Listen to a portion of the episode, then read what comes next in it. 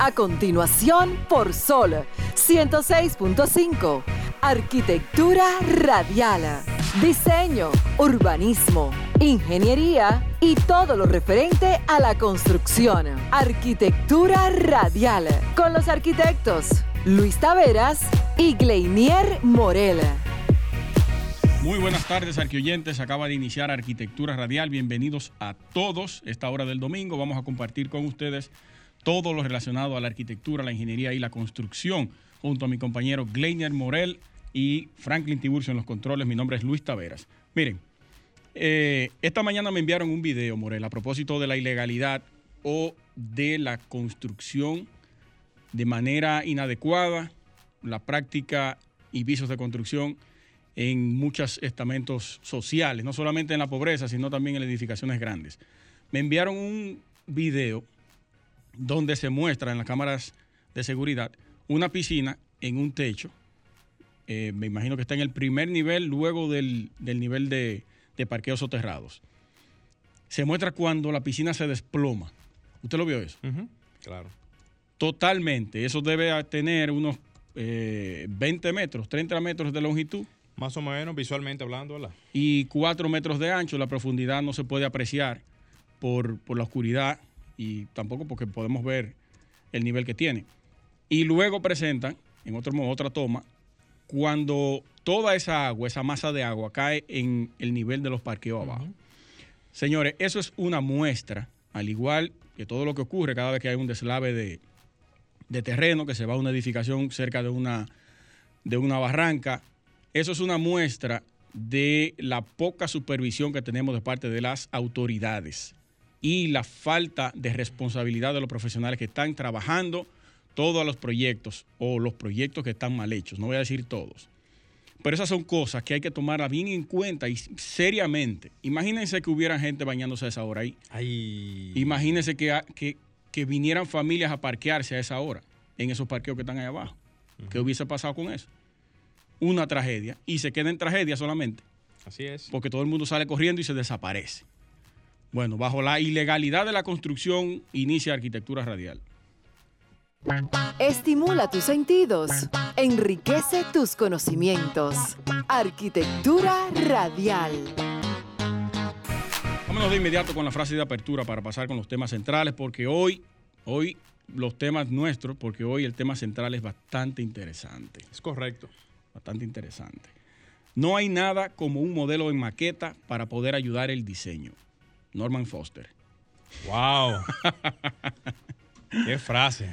Mi padre, Norman Foster. Tu papá. Sí, sí. Preciso, conciso y bien directo. Y no hay nada que te pueda ayudar mejor a la visual de tu proyecto que una maqueta.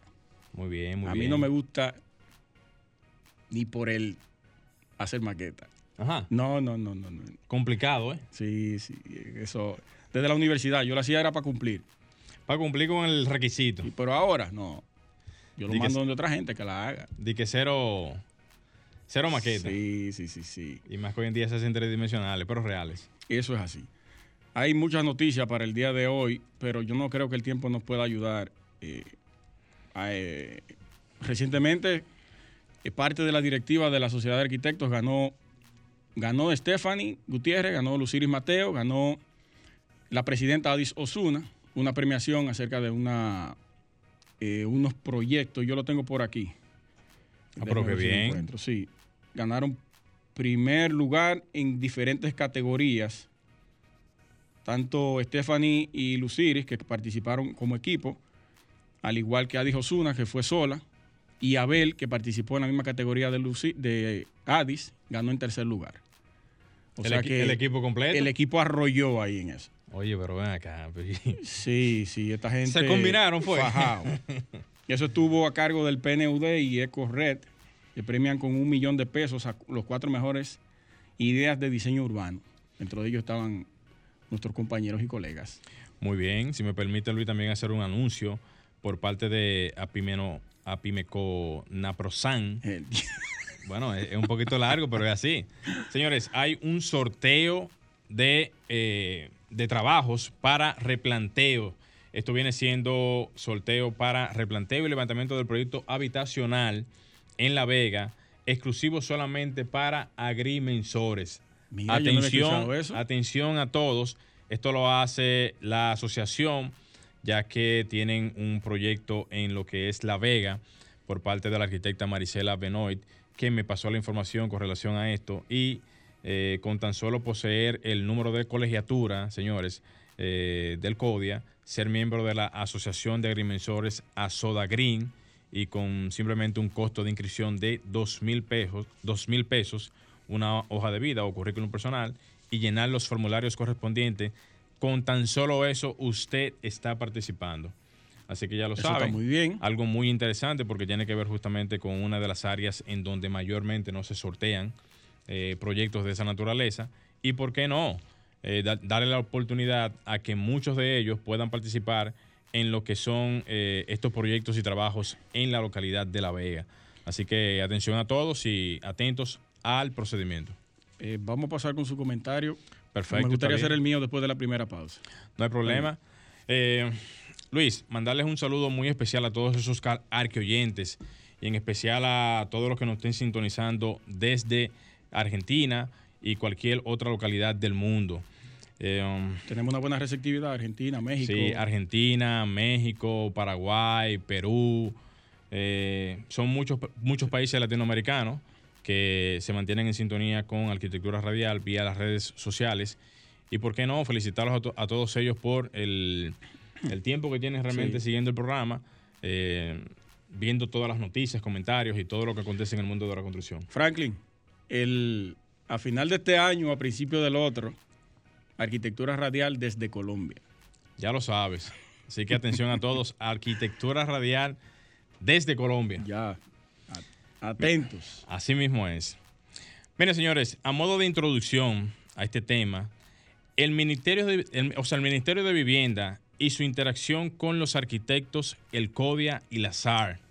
Atención a la arquitecta Adis Osuna, a ti como secretario general, ya que el Ministerio de Vivienda, cuando se, o sea, cuando se vuelve ver- verdaderamente un ministerio y estén funcionando como tal, se supone que la gran cantidad de profesionales que va a tener el ministerio, óigase bien, la gran cantidad de profesionales que va a tener el ministerio van a ser, obviamente, profesionales del área de, de arquitectura, ingeniería y, otros, y otras áreas. Y por lo tanto, el tema que tiene que ver con eh, la supervisión de proyectos, la, eh, la tramitación de planos, el tema de eh, también la inspección de los proyectos en sentido general, tanto de las obras formales como también de las obras informales. Eso va a abrir un capítulo, pero un verdadero capítulo que va a agrupar a muchos profesionales del área de la construcción y especialmente a los arquitectos. ¿Por qué menciono a los arquitectos? Bueno, señores, fíjense que esto es el Ministerio de la Vivienda. Se supone que todos los proyectos que ahora mismo van a obras públicas en el tema de tramitación de planos tienen que pasar ahora al Ministerio de la Vivienda cuando ésta se comience a eh, o comience a funcionar, porque desde ahí es que se van entonces a canalizar todos los proyectos de vivienda y edificaciones del país. Entonces, como tenemos treinta y pico de provincias, se supone que en lo adelante debiéramos de tener una representación en cada una de esas provincias con personal de arquitectura, de ingeniería, que estén vigilando, que estén monitoreando, que estén supervisando todas esas construcciones que se están haciendo a nivel nacional. Entonces, ¿por qué mencioné en principio al CODIA y al azar? El CODIA tiene un capítulo importante, al igual que el azar de profesionales que están en esta, en esta área, que debiera de existir algún tipo de comisión por parte de, de- de ustedes en donde se esté vigilando realmente de que todos esos profesionales que estén ahí en, esas, en esa institución cumplan con un rigor, digamos, de depuración, que sean profesionales que estén preparados, que tengan sus eh, sus maestrías y que vayan cada uno de ellos a ocupar espacios o curules, ¿verdad? Eh, en diferentes áreas y que les pueda permitir realmente tener una verdadera institución. Este es el momento, esta es una verdadera oportunidad para aprovechar el entorno y que el Ministerio de Vivienda pueda acaparar una gran cantidad de profesionales bien preparados que ma- manejen verdaderamente lo que es los nuevos sistemas de hoy en día, que manejen verdaderamente lo que es la tecnología de hoy en día y que verdaderamente tengamos resultados que demuestren verdaderamente eh, que vamos a tener una diferencia en lo que tiene que ver este, este ministerio. Yo entiendo que el Ministerio de Vivienda va a llamar mucho la atención en lo adelante porque se supone que se va a separar de lo que es hoy en día obras públicas. Eh, cuando digo separar de obras públicas es porque si se prepara o se hace un Ministerio de la Vivienda, quiere decir que obras públicas solamente va a funcionar como plataforma de infraestructura, o sea, eh, asuntos viales, carreteras, puentes y todo lo demás. Y la parte de, de la vivienda y edificaciones va a concentrarse completamente en lo que tiene que ver el Ministerio de, Vivienda. Yo no sé si hay alguna intención por parte del CODIA, si han habido algunos acercamientos, al igual que la SAR, si ha habido algún tipo de acercamiento, pero sería interesante realmente ver en lo adelante si va a haber algún tipo de capítulo o de participación, ya que los profesionales que tenemos en el CODIA y la SAR son parte esencial de ese proyecto y que en lo adelante si no se meten y si no aprovechan el momento histórico ahora, señores, un momento histórico para aprovechar esta coyuntura, va a ser la clase política que se va a apoderar de ese entorno, poniendo, que no está de más siempre y cuando se cumpla con el requisito de, profesionalidad, poniendo a los integrantes y participantes que estén en su entorno político a ocupar ese tipo de curules. Entonces, el CODI y la SAL tiene que tener una cuota, una cuota participativa en ese, en ese ministerio y yo se lo digo realmente abiertamente y con toda responsabilidad, si no se ponen eh, pendientes, si no están verdaderamente activos en ese tema, se les va, o sea, se les va a ir un momento histórico en lo que tiene que ver el Ministerio de Vivienda para, qué sé yo, a futuro. eso es totalmente correcto. Exactamente. Totalmente correcto. Y yo, aprovechando, Luis, que tú eres parte de la directiva de la SAL, eh, motivaría, o sea, o me gustaría motivar por parte tuya que eso se le preste un poquito de atención porque es una excelente oportunidad. Debe de haber una comisión metido ahí ahora mismo trabajando en ese tema. No sé si lo han hecho o si lo, se lo han empezado a hacer, pero debe de haber una comisión metido ahí en ese, en ese, en ese capítulo porque independientemente de todo, yo hice un cálculo mal hecho. Digo mal hecho porque no tengo ninguna eh, referencia real, pero un cálculo mal hecho. Y ahí fácilmente, aproximadamente, pueden haber mil plazas de, de puestos de trabajo en ese ministerio. Porque estamos hablando. En su generalidad. En su, general, en su generalidad. O solamente la parte de, arquitectos, ingenieros, agrimensores. Sí, arquitectos, ingenieros y agrimensores. Mil. Mil. Más o menos. ¿Por qué yo digo mil? Porque yo asumo que deben de haber algunos ciento y pico de personas, o casi 100 personas, por decir un número, o 50 personas por provincia, ¿verdad? Que, que estén trabajando directamente en cada área, porque el, el Ministerio de Vivienda no puede solamente si, inscribirse aquí al Distrito Nacional, tiene que estar a nivel nacional, porque los proyectos se hacen a nivel nacional. Entonces eso indica que debe de haber una planilla de profesionales en cada área, en cada provincia, que esté trabajando directamente con lo que mencioné ahorita, la parte de supervisión, la parte de inspección y el monitoreo constante de los proyectos y obras que se hacen a nivel nacional. Un punto importante, eh, ayer nos reunimos con Marisela Benoit, la amiga nuestra, y ella nos abordó sobre ese mismo tema, luego de la reunión que sostuvo con ustedes. Ella está proponiendo una dirección de supervisión para la parte final de la construcción, porque Obras Públicas solamente se dedica hasta la parte gris de la construcción.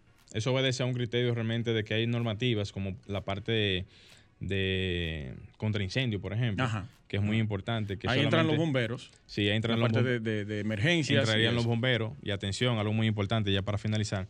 Esa parte, Luis, solamente se prepara a nivel de planos. Se exige a nivel de planos. Y se solicita a nivel de planos. Tanto la parte de seguridad como de salidas de emergencia, como la parte de eh, asuntos contra incendio, o sea, botellas contra incendio que se solicitan en los planos para, para llenar el requisito, digo llenar porque en la realidad no se hace, para llenar un requisito eh, vital y que en la realidad no se, no, se, no, se contempla lo que en plano se prepara. Eh, hay, hay estaciones de bomberos que van a quitarse una supervisión de la construcción. Ahí es, que deberían, ahí es que deberían de entrar los, los, bomberos. La, señalización para la eh, salida de emergencia, los extintores y, demás. Eso es correcto. Pero no en todos los casos. No en todos los casos. Ellos hacen la visita.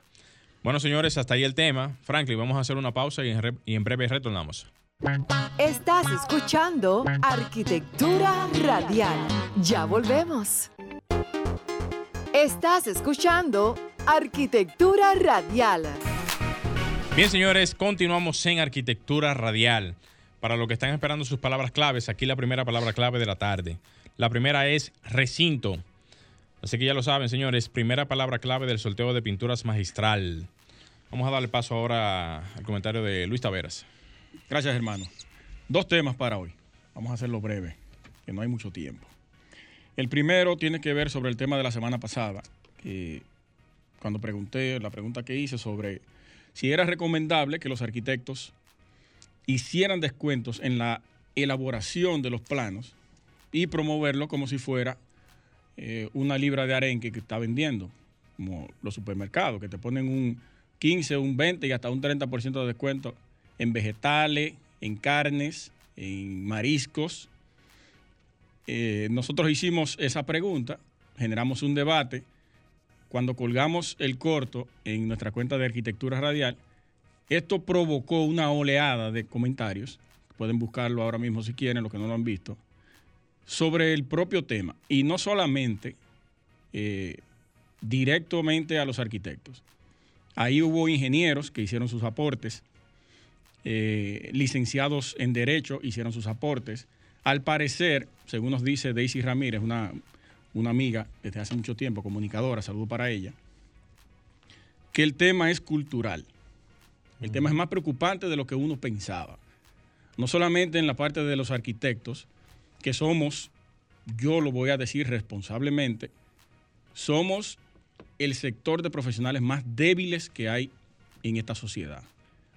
Y está demostrado, porque lo vemos en esa sola pregunta, hubo una oleada de mensajes gritando porque no podían ni siquiera cobrarle lo que tenían que cobrarle a los clientes, porque ya estaban amañados con otros profesionales que lo que hacen es, como dijo bien el, colega Morel, y yo lo dije en algún momento, prostituir la profesión de la arquitectura, haciéndole daño, un daño terrible al conocimiento que uno adquirió y regalándolo a cualquier como si fueran mercaderes y mercenarios en la calle. Eso por un lado.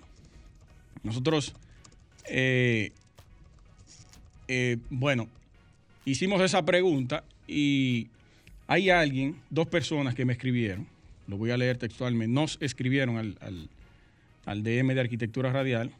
Me voy a reservar el nombre para que no, no causarle ningún tipo de daño. Dice, buenas tardes. Vi su comentario en las redes muy, muy de acuerdo desde uno, eh, eh, desde que uno entra en contacto. Desde que uno entra en contacto con el cliente, ya está trabajando. Tengo una situación con un cliente que no me pagó y lo puse en manos de abogados. Fueron varios proyectos. Eso por un lado. También está otra persona que me dice, buenas tardes, nos dice, tengo muchos conocimientos de arquitectura. Resulta que en mi provincia me buscan para que les regale el diseño de su casa. Me acostumbré a hacerlo, ahora que le digo cuánto tengo que cobrar, se me alejan. Mira, el primer error que tú cometiste fue regalar el plan de, de inicio. Usted no puede ni por asomo decirle a ningún cliente, si tú me das la construcción, yo te hago los planos gratis. Yo estoy totalmente en contra de esa práctica porque eso es un acto de deslealtad a la profesión. Usted no puede regalar el conocimiento porque usted no, usted no estudió construcción. Eso no fue lo que usted estudió. Usted estudió arquitectura. Usted es un diseñador, un planificador, un planificador de espacios para mejorar la calidad de vida de la gente. Usted no tiene que estar construyendo, eso no es verdad. Ahora, que algunos profesionales se dediquen a esa práctica, perfecto. Que le está yendo bien, perfecto. Que monta su constructora, perfecto. Pero eso no es lo que nosotros somos en, esencia. Eso no es un arquitecto. Y lo pueden ver en todas las firmas internacionales. Todas las grandes. Tengo que ponerlas de ejemplo. Y las de aquí también, las locales. Que se pueden contar con las dos manos, eh, eh, las que tienen éxito solamente diseñando. Ninguno de ellos construye. Son constructoras que le solicitan diseños, ellos le venden el diseño a las constructoras y punto. Ellos se desligan de la parte de la construcción. Ahora, el tema de la supervisión sí le corresponde a la firma de arquitectura. para poder cuidar el trabajo y su nombre que se diseñó y que se ejecutó en esa oficina. Tengan eso en cuenta, señores, muy en cuenta y vamos a promover, vamos a asumir este tema y vamos a darle en la madre a esas eh, oficinas de arquitectura que están promoviendo descuentos en porcentaje, cuando debería ser yo te cobro el 30% adelante del proyecto que te voy a hacer. No, yo te descuento 30%. Pero es loco que se están volviendo. Por otro lado, rápidamente, eh, esto tiene que ver con la parte del crecimiento desmedido, sin planificación sobre el impacto vehicular y el tránsito en Santo Domingo específicamente, que es donde nosotros residimos y es donde más impacta el tránsito y donde más nos trauma a todos. Todo el que me está escuchando ahora mismo es eh, protagonista de esta, de esta situación. Cada año se suman al déficit habitacional unas 30 mil a 35 mil viviendas. Eso lo dijo en el 2019, la, cuando era presidenta Susi Gatona, ingeniera, de Acoprovi. Eh, unas por el deterioro de las viviendas estarían hablando, si se le suma el deterioro de las viviendas, estaríamos hablando de 55 mil a 60 mil viviendas. Supongamos que en el país se producen unas 25 mil viviendas anuales, que eso no es verdad. Entonces, el restante sería ese déficit que acabamos de decir al principio. Hay un estudio publicado por la Organización Mundial Global para el Desarrollo, la Oxfam, que utiliza datos oficiales de la Oficina Nacional de Estadísticas, la ONE, apoyándose en el censo del 2010, que fue el último censo que tuvimos aquí. Eh, ya esos números están totalmente distorsionados. Hace 10 años de ese censo, 11 años, y no hemos vuelto a hacer uno, no sabemos ni siquiera qué es lo que tenemos en el país. Pero todos los estudios se hacen en base a eso. Estima que el déficit cualitativo asciende a 1.333.458 unidades habitacionales, para un porcentaje de un 60.6%. Y un cuantitativo que asciende a 800.000 a 865.829 unidades para un 39.4%. Por tanto, el déficit total bajo esta medición, la cualitativa y la cuantitativa, asciende a 2.199.377 unidades habitacionales. El gobierno, este gobierno de Luis Abinader ha anunciado que va a construir 62.000 viviendas durante el periodo de gestión, estos cuatro años hasta el 2024. Se van a dividir en diferentes etapas. La primera etapa de ahora va a ser 11.000 viviendas, pero eso, eh, la, el tiempo nos ha dicho de que eso es imposible. Incluso con la alianza público-privada, solamente se ha podido construir anualmente entre 6.000 y 7.000 viviendas.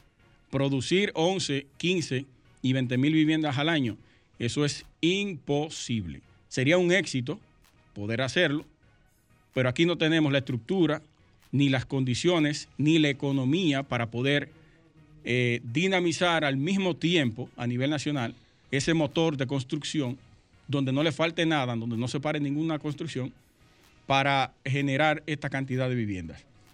¿Por qué digo esto? Porque estamos construyendo proyectos al vapor, al vapor. El diseño urbano dentro de los proyectos es 1A, eh, exquisito.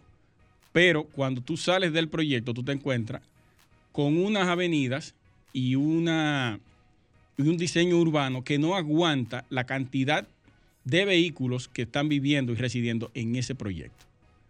Pongo como ejemplo un proyecto donde vive mi hermano por la Avenida Monumental, no recuerdo el nombre. Las avenidas principales de ese proyecto, Morel, tienen unas dimensiones de 8 metros. 15 metros. Wow. 15 metros. Son dos vías subiendo y dos vías bajando. Son avenidas. Entonces, eh, cuando tú sales de ahí, tú tienes ahí, supongamos, mil viviendas, mil quinientas viviendas. Dos vehículos por vivienda. Voy a poner el ejemplo de la casa de mi hermano, que son dos carros. Cuando sale toda esa gente de ahí, que se encuentra con esta avenida monumental de dos carriles, más toda la gente que vive por ahí, ¿qué se va a provocar ahí? Un caos. Un caos, al igual que en la República de Colombia con Ciudad Real, al igual que, que en la, perdón, eh, San Isidro, en la autopista Duarte, metiéndole vivienda, metiéndole vivienda, pero no nos acordamos y no trabajamos la parte urbana, el mejoramiento del tránsito, Las vías de nosotros no aguantan esa cantidad de vehículos, como lo dije la semana pasada. No la aguantan. Entonces no podemos solamente generar vivienda, generar vivienda, generar vivienda por un déficit que tenemos que no se va a terminar, porque incluso en los países más desarrollados y más ricos no han podido resolver el tema de habitacional. Entonces nosotros debemos planificar la ciudad primero, planificarla. Y luego entonces pensamos en, o simultáneamente podemos ir trabajando la parte habitacional con la reestructuración de toda la parte urbana de la ciudad. ¿Es cuánto? Eh, Franklin, vamos a hacer un cambio y regresamos. Estás escuchando Arquitectura Radial. Ya volvemos. Estás escuchando Arquitectura Radial. Bien, señores, continuamos en Arquitectura Radial. Señores, la segunda palabra clave del sorteo de pinturas magistrales pendiente. Así que ya lo saben, segunda palabra clave del sorteo de pinturas magistral. Eh, señores, un recordatorio muy importante es de que pueden llamar aquí a los números de cabina al 809-540-165 y desde el interior del país al 1-809-200-165 y para Estados Unidos y el mundo al 1-833-610-1065. Así que ya lo saben. Ahí están los números. Ahí están los números. Y a propósito de lo que tú comentabas, Luis, antes de que llegue nuestra invitada de la tarde. Eh, tú me tiempo a hacer un anuncio también. Sí, tú mencionabas hace poco sobre el tema de eh, los honorarios y los profesionales y las tasas y la manera tan... Eh, burda. Gracias. La manera tan burda de trabajar. Eso es básicamente para mí por la no unidad del gremio, por la no unidad de los arquitectos. Yo no sé por qué la gente todavía no acaba de entender, lamentablemente, que nosotros mismos, yo soy, yo soy uno de, los que lo digo, nosotros mismos hemos creado ese monstruo informal. Porque, ¿cómo es posible que usted, joven, profesional o arquitecto, ingeniero, que está por ahí caminando en las calles, en su vehículo, andando, vea una construcción informal y usted mire y no diga nada, se haga el loco, voltee la cara y, no, haga absolutamente nada? pues entonces tú eres uno de los que estás tomando la iniciativa de que la informalidad tome cuerpo, porque lo ideal que sería que usted lo notifique. Usted dirá, por ejemplo, no, pero es que puede ser un profesional del área o puede ser quizás eh, otra persona o lo que sea. Sí, pero al final de cuentas hay que notificarlo, porque de una manera u otra, eso es una muestra de que al final tú le estás dando la condición que tiene la informalidad para que crezca. Eso es así. ya, ya acaba de llegar nuestra invitada de la tarde, la ingeniera industrial Emilia Fernández, y la vamos a hacer llegar al set. Vamos a hacer un cambio, Franklin, y regresamos de inmediato. No se muevan, señores. Estimula tus sentidos, enriquece tus conocimientos. Arquitectura radial. Estás escuchando Arquitectura Radial. Ya volvemos. Cápsula informativa en Arquitectura Radial. En la actualidad, el diseño arquitectónico debe satisfacer las necesidades de espacios habitables para el ser humano, tanto en lo estético como en lo tecnológico, entendiendo al diseño como proceso creativo encauzado hacia una meta determinada. Continúa escuchando Arquitectura Radial.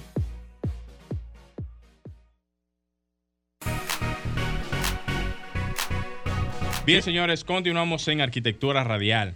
Ya tenemos nuestra invitada de la tarde, así que vamos a darle la introducción pertinente. Adelante, colega, así que... Me toca a mí introducir. Claro, un placer, claro. Un placer. Nuevamente tenerla por aquí, ingeniera Emilia Fernández. Ella tiene una maestría en la dirección, en dirección comercial, posgrado en la dirección financiera y contabilidad.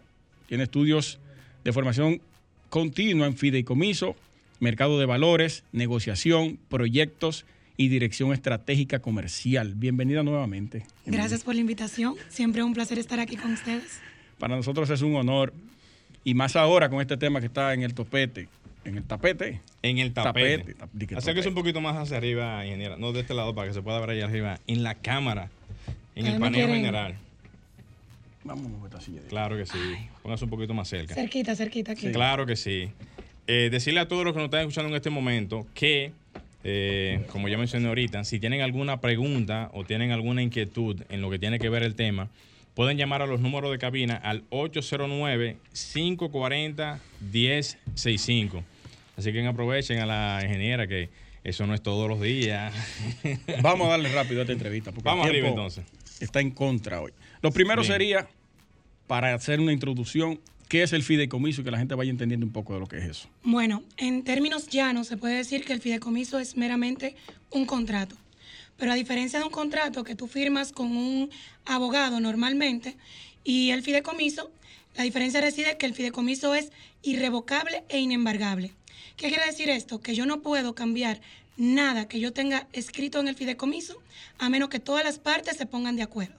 Entonces le da una garantía porque lo que yo voy a ceder como fideicomitente o como persona que desea realizar el fideicomiso sale de mi patrimonio y se convierte en un patrimonio autónomo, conformando con esto una inembargabilidad en los bienes que están dentro del fideicomiso como tal. Eso es o sí o sí, prácticamente. O sea, el proyecto va o va. Exactamente. Después, Eso- que, se, después que se hace ese acuerdo, no hay forma de darle para Eso es una Hay garantía. formas siempre y cuando Se pongan todos de acuerdo. se ponga todo de acuerdo o haya alineamientos en el contrato que establezcan cuáles son las causas de terminación de ese contrato. Perfecto. Es importante indicar, señores, que esa, esa parte solamente lo que indica es que no hay manera de que una persona ya después que hace su inversión o accede a tener algún tipo de eh, acceso, obviamente, a cualquier tipo de inmueble, no tenga ningún tipo de, de, de- de forma, por decirlo de alguna manera, de que se pueda cambiar el proyecto ya después de haber iniciado. Y si yo tengo un solar y, y me voy a una, a una sociedad para, para el fideicomiso y eso, los otros inversores quieren darle para atrás el proyecto y yo no quiero. Ahí va a depender cuáles fueron los acuerdos y pueden existir eh, penalizaciones como en cualquier negociación. Pero en ese caso se puede buscar otro promotor que desarrolle el proyecto. Y es totalmente amigable con el fideicomiso. No es que la negociación como tal se elimina, sino que si una de las partes no quiere participar, o se busca un nuevo inmueble o se busca otro desarrollador. Excelente, excelente. Eh, ingeniera, hay muchas personas que verdaderamente no entienden mucho el tema de fideicomiso. Eso lo ven realmente como que pareciera blog con arena y cemento, pero en, otro, en otros términos. Lo digo así porque día a día el tema se vuelve un poquito más común, más frecuente y la gente lo va entendiendo y conociendo, pero hay muchos otros que no lo entienden, principalmente para una población que intenta acceder a los recursos o a las posibilidades quizás de- del gobierno, ¿verdad? Para adquirir una vivienda, que es lo que más se promueve en este tipo de temas, pero no entiende nada de esto. Mucha gente no entiende nada, absolutamente nada. ¿Cómo usted le podría dar un poquito de luz? No, no, y es la verdad, o, o- o es, mentira. Mira, ayer un ustedes- poquito de luz a los Ustedes, clientes. ustedes tocaron un tema eh, en un programa pasado que era sobre el trabajo de los arquitectos que lo están cualquierizando. Es correcto. En el tema del fideicomiso, nosotros somos eh, portadores de voz de que el, en el arquitecto no siempre regale su trabajo, sino más bien que lo aporte en cierta partida. Y que las personas que no entienden el fideicomiso vayan a las personas que sí manejamos un poco más la figura y se orienten. Porque hoy en día hay ingenieros que entienden que el fideicomiso se realiza sin dinero y no es así. O sea, hay una estructura financiera en la que se basa el fideicomiso para que todas las partes puedan sentirse confiados de que el, el proyecto se va a desarrollar o cualquier otro tipo de negocio. En el ámbito que tú decías que muchas personas no entienden, es porque aunque hay muchos fideicomisos y viene sonando desde el 2011 la ley, eh, se, ha, se ha utilizado eh, a menor escala y muchos de los que lo han utilizado no lo han hecho correctamente. Y ahí viene que hay empresarios hoy en día que aún utilizando la figura no le ha ido bien y han tenido que entregar los proyectos o devolver el dinero o hay demandas. Eh, el fideicomiso de por sí, mal, mal estructurado, no te garantiza un buen desarrollo del proyecto. Por eso es que se le aconseja siempre a los ingenieros que se lleven de su fiduciaria y que siempre vayan a la par con lo que se le pide en conjunto con los bancos. Ok. Yo como arquitecto, o ya sea un ingeniero, un abogado, un doctor o un chofer de carro que ahora mismo nos está escuchando, tiene un solar en algún sitio, en algún lugar. Se acerca a tu empresa y quiere conformar un, un fideicomiso. ¿Él ¿Tiene la posibilidad de hacerlo? ¿No hay Sí. ningún inconveniente? No hay ningún inconveniente, solamente que haya adquirido el inmueble de manera lícita. Tiene que tener toda su documentación, título de propiedad, todo ese, todo ese asunto. Eh, tiene que tener el título de propiedad, pero si el mismo se encuentra en algún procedimiento legal, llámese una determinación de heredero, un proceso de eh, validación, de validación, se puede indicar cuál va a ser el inmueble que se va a utilizar y cuando el inmueble ya se encuentre hábil para ser aportado al fideicomiso, en ese momento se integra la figura. Es bueno acotar. Se prepara todo para cuando esté listo ya introducirlo. Exactamente. Es, bueno acotar para que la gente lo entienda bien de que cuando la persona tiene el terreno, lo que está haciendo es un aporte dentro del proyecto y que no tiene que, que, tener obligatoriamente el dinero para la construcción, sino que simplemente con el aporte del terreno puede perfectamente armar el proyecto y ya entonces en los trámites legales ya definir realmente cuál sería su participación. La fiduciaria o Exactamente. Entra ahí para el asunto del aporte Exactamente, nosotros lo que hacemos es regularmente una estructura básicamente comercial, totalmente financiera, en la cual se determina cuál es el valor del inmueble dentro de la construcción total. Y ahí se le da un valor tanto de lo que el cliente quiere aportarlo a nivel de tasación, porque no puede ser que tú me digas, bueno, mira, el inmueble tiene un valor de un peso y que luego en tasación me dé 0.5. Hay 0.5 que se van a ver como una ganancia dentro de la operación. No es que tu inmueble no valga eso, sino que a nivel de mercado no es el valor. Es bueno aclarar eso porque la gente a veces no entiende esos términos y esos valores y esas transacciones y se ve como mala, mala práctica o mala forma de proceder contra, contra lo que es su inmueble. Hay una pregunta que me, dice Marisela Benoit, que quería que te la hiciera. Y es porque. Ya me quiere mucho. Saludos para usted, arquitecta. que es media fuertica la pregunta. Es por qué las fiduciarias no permiten que la DGI le otorgue el bono a las personas que van a saldar completamente la... No, ya eso se eliminó completamente. ¿Se eliminó? ¿Se eliminó? Ya eso no es, no, no es un requisito como tal. o sea, ah, ya el bono se le aplica a la propiedad, ya sea al préstamo o a, la, o a la venta como tal o al cliente en el momento en el que llegue. Porque recuerden que el proceso del bono es un poquito largo y no siempre llega cuando el promotor lo espera o cuando el cliente lo quiere. Eso ya depende ya directamente de la institución. Pero el cliente no lo pierde pero sí tiene que estar, no, no puede figurar con propiedades a su nombre. No. Eso sí. Es, tiene que ser su única propiedad o su primera vivienda. En su primera vivienda. Porque si no, ¿para qué tú quieres Claro, claro, es, es así. Eh, pregunta Aldo que Jalmar de Sena, saludo para él. Claro, claro. para un, un habitué muy activo aquí en las redes. Que si tú tienes el dato de cuántos proyectos fiduciarios llevamos hasta este punto, no sé si pueda tener la información, porque eh, anualmente, o sea, anualmente se proyectan una cierta, una cierta cantidad de, proyectos, pero actualmente más o menos, ¿tienes alguna cifra con relación a mm, qué tantos proyectos se están haciendo a nivel nacional? No, realmente. Recuerda que en el 2000, el año pasado, hubo una, una caída en el sector construcción de que no se estaban cerrando tantos proyectos como se esperaba. Y realmente quien le puede dar ese dato sería la Asociación de Fiduciarios. Mejor que, una, fiduciaria, mejor que una fiduciaria en particular. Es correcto, es correcto. La, la, la figura del fideicomiso vino a generar un nuevo tipo de inversor. Sí. Al negocio. Totalmente. Y de emprendimiento también, claro, está. De emprendimiento. Lo que pasa por, vamos a poner un ejemplo de un cliente que yo tengo. Eh, su familia tiene el solar, su papá tiene dinero, pero él es un arquitecto que ha trabajado para terceros. Él no ha hecho trabajo por sí, por sí mismo. Entonces se requiere una experiencia y lo que uno le pide es que él nos diga qué él pretende hacer en el terreno que le están aportando y que le dé un valor a todo, aunque sea aportado por su familia. Porque en determinado momento su familia quiere el retorno de esa inversión. Lógico. Como le van a colocar el dinero, él no necesita eh, recursos bancarios, sino que él lleva el inversionista a nosotros. En ese caso, el banco pasa a ser un inversionista local, que es un familiar de él, que le va a colocar el dinero, no necesariamente todo junto, sino por ubicaciones a medida que se vayan validando los avances. Entonces, ¿qué hace ese cliente, ese, ese ingeniero? Identifica cuáles son los eh, beneficios que le va a otorgar a ese inversionista, independientemente sea un familiar o un tercero, eh, cuáles son los beneficios que le va a otorgar por creer en él y colocar ese, ese dinero para invertir en su proyecto.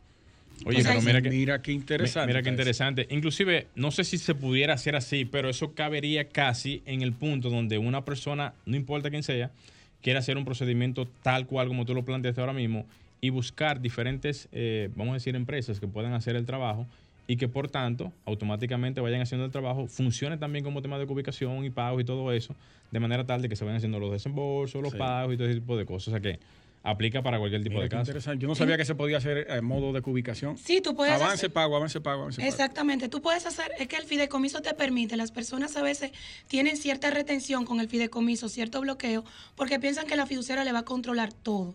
No, nosotros controlamos lo que debemos controlar, valga la redundancia, pero simplemente es no dejarte hacer, eh, comprar un carro o, com- o invertir los fondos en otro proyecto o en otras negociaciones, sino controlar que todos los recursos vayan al proyecto. Pero tú vas a hacer tu proyecto como si lo estuvieras haciendo a, a- a la manera convencional. Colega, yo quiero hacer esta pregunta en el aire, pero es para cuando ya volvamos de la pausa. La responde. la pueda responder.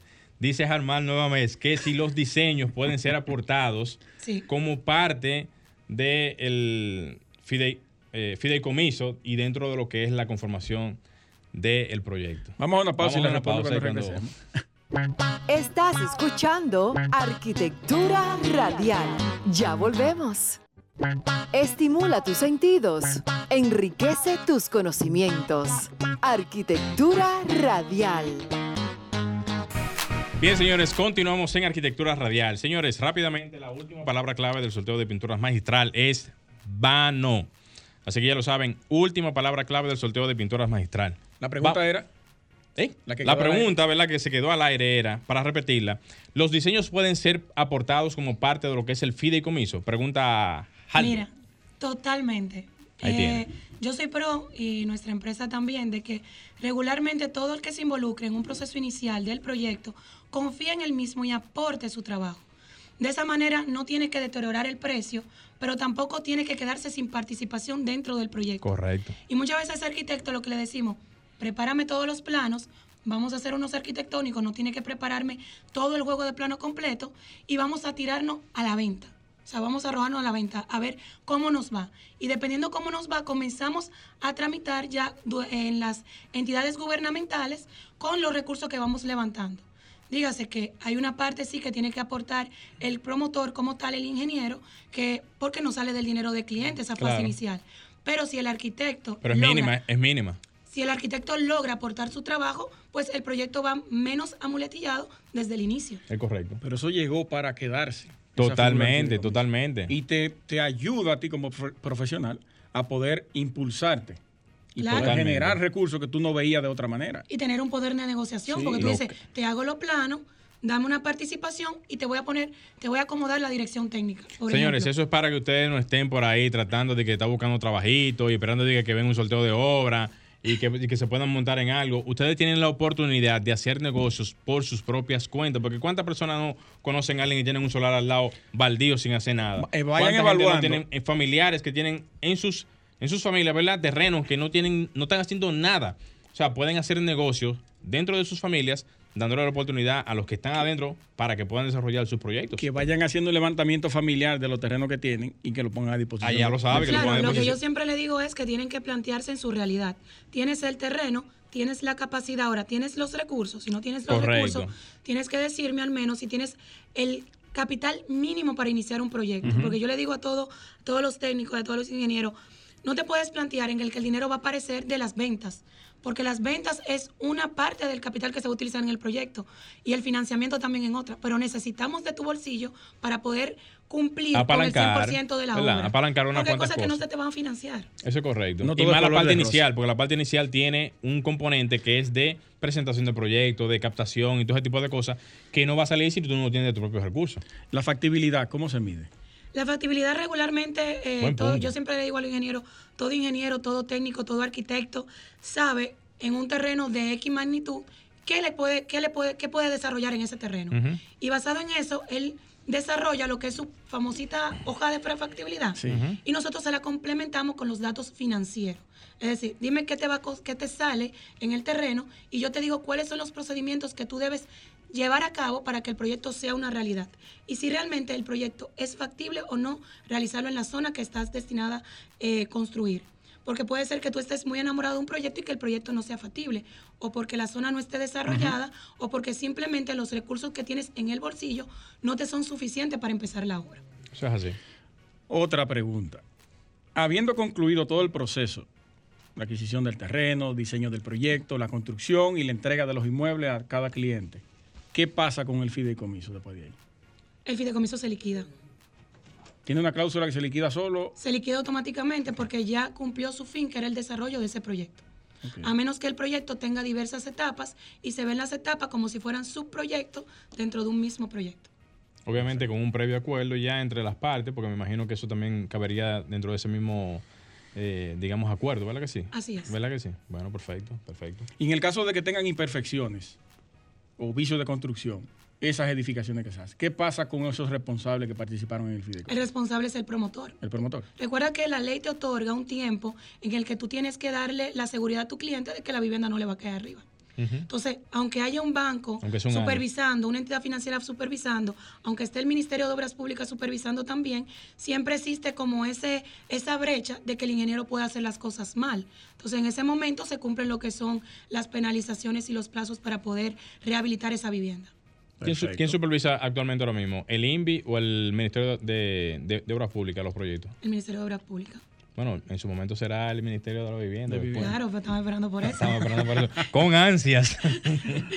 yo soy de lo que. Yo estaba diciendo en un comentario ya para completar la idea, ahorita, de que eh, todos los arquitectos que tenemos ahora mismo en el país van a formar parte de, de ese posible ministerio, porque eventualmente, cuando ese ministerio esté en la marcha, la gran cantidad de personal que va a tener el ministerio tiene que ser muy encaminado a la parte de arquitectura, porque van a estar los diseñadores, los desarrolladores de, o sea, lo- los que verifican los proyectos, y eso va a hacer que independientemente de lo que, te- de lo que se tenga, se van a agilizar más rápido los proyectos, porque se necesita de más supervisión hoy en día.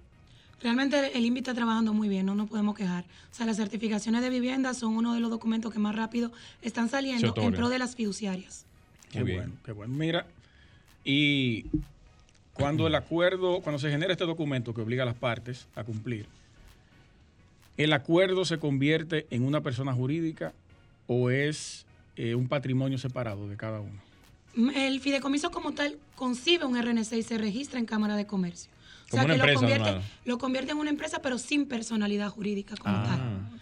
Pero sí actúa con un RNC y sí puede eh, comprometerse eh, de acuerdo al patrimonio que sustente en, en su estructura.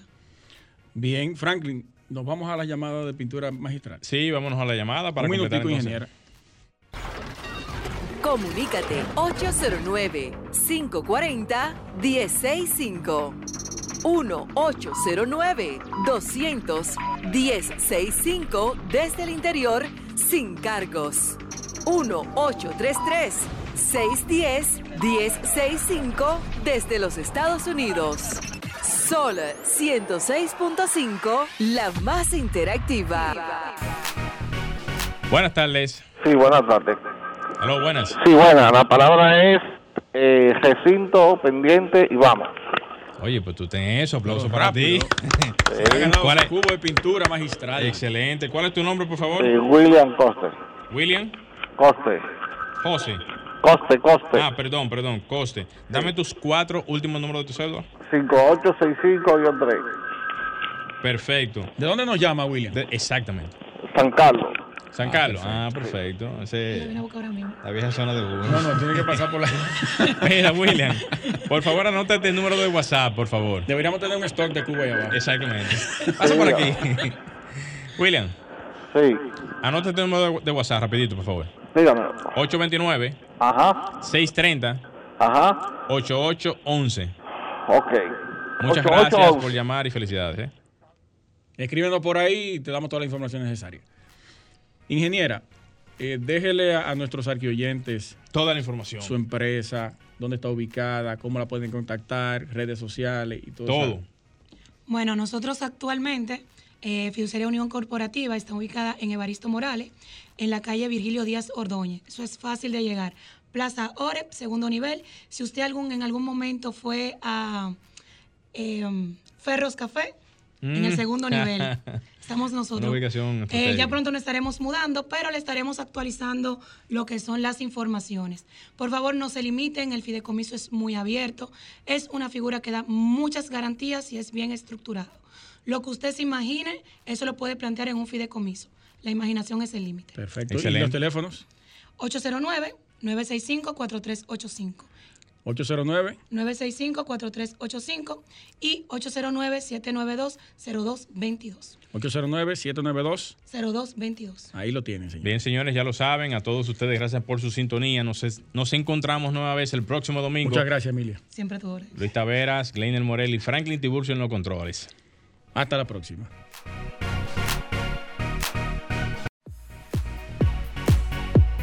Y hasta aquí, Arquitectura Radial, con Luis Taveras y Gleinier Morel, por Sol 106.5.